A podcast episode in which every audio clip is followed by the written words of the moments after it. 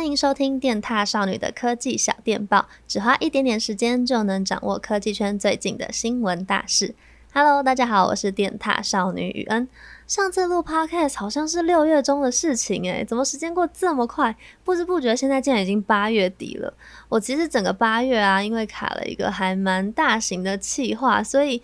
嗯，一直都处于那种有点快要忙不过来的状态，就是连周末事情也一堆的那种。其实真的这几个月有一点小累，但还好啦，也是硬着头皮撑过去了。而至于这次在忙的大企划是什么内容呢？大家就记得要锁定电塔少女的 YouTube 频道喽。好啦，那今天呢，一样为大家带来三则科技新闻。首先，第一则新闻是，不知道大家有没有明显的感受到，就是最近台湾的手机市场又开始活络起来了嘞，有好多新手机啊都陆续发表了，并且呢，也有许多好久不见的品牌，他们也都久违的在台湾发售新手机喽。那我觉得这个礼拜啊，大家关注度最高的呢，绝对非华硕的新旗舰机 ZenFone 七系列莫属啦。像语恩今天的科技小电报影片的部分呢，就是用 ZenFone 七 Pro 录的哦，大家可以去看一下，我觉得效果还蛮不错的，我自己非常喜欢。那这次呢，他们一共发表了 ZenFone 七跟 ZenFone 七 Pro 两款手机嘛。它们呢，在外形上都是一模一样的，是六点六七寸的大荧幕。那并且呢，也都延续了非常经典的翻转镜头设计，而且呢，这次还升级成三镜头喽。而它们最主要的差异啊，就是在处理器啊、记忆体、储存空间的不同，以及呢，在 ZenFone 7 Pro 它的主镜头跟长焦镜头是有加入 OIS 防手震的，所以呢，对于比较喜欢摄影的人来说，可能会是一个比较好的选择。那这两只手机呢，我们后续电獭少女也会进行比较详细的开箱跟评测。那我们如果对他们有任何的问题，也都欢迎可以私讯或是留言给我们啦。除此之外呢，就是包括 OPPO 啊、vivo 还有 Realme，他们近期呢也都在台湾发售新手机喽。像 OPPO 近期在台开卖的呢是他们的 Reno 四系列手机，那 Reno 四跟 Reno 四 Pro 呢，他们的售价分别是新台币一七九九零跟二三九九零。而 vivo 呢，则是带来他们全新的 X 五十系列手机，其中呢 X 五十 Pro 就是比较高级的那支，它在镜头上面呢还加入了微云台技术哦，就是可以让用户呢拍出更加稳定啊清晰的照片。那 X 五十跟 X 五十 Pro 它的售价呢，也分别是一八九九零跟二三九九零。顺带一提，vivo 他们最新的品牌代言人呢、是女神张钧甯。大家如果看到那个宣传海报的话，应该会发现她剪短头发了。我觉得她剪短之后啊，变得更加有个性美了呢。而 Realme 呢，本周也有在台湾开卖他们的新手机，并且呢，非常刚好的也叫做 X 五十 Pro。那其实 Realme 呢，他们一直以来都是主打就是非常高的性价比嘛。那我觉得这支 Realme X 五十 Pro 呢，它的 CP 值也真的是非常非常高。它是采用高通骁龙八六五的处理器，那是有支援五 G 的，并且呢，有配备十二 GB 的记忆体，然后有四颗主镜头，另外呢，它还有支援六十五瓦的有线快充。重点重点。它竟然只要新台币两万一千九百九十元，这个价格我觉得超级佛心诶、而且呢，单就规格面来说的话，我觉得它应该可以算是目前台湾最有竞争力的五 G 手机了吧？不知道大家对这只手机有没有兴趣呢？再来第二则新闻啊，就是它我们应该都知道，苹果的 MacBook Pro 啊，它们上面都会有一条 Touch Bar 的触控列，对不对？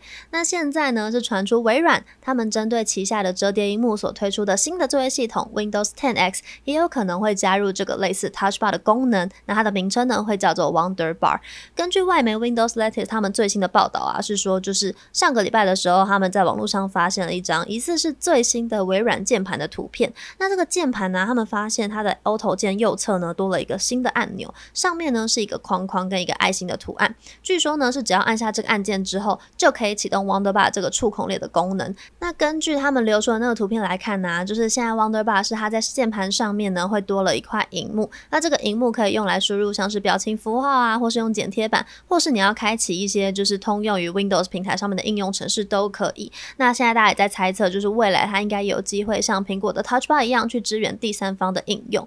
而目前呢，也有其他他的消息。是透露说，Windows 10的作业系统呢，也已经确定会加入这项 Wonder Bar 的功能喽。但我其实蛮好奇，就是大家对于这种新形态的笔电使用方式有什么感觉？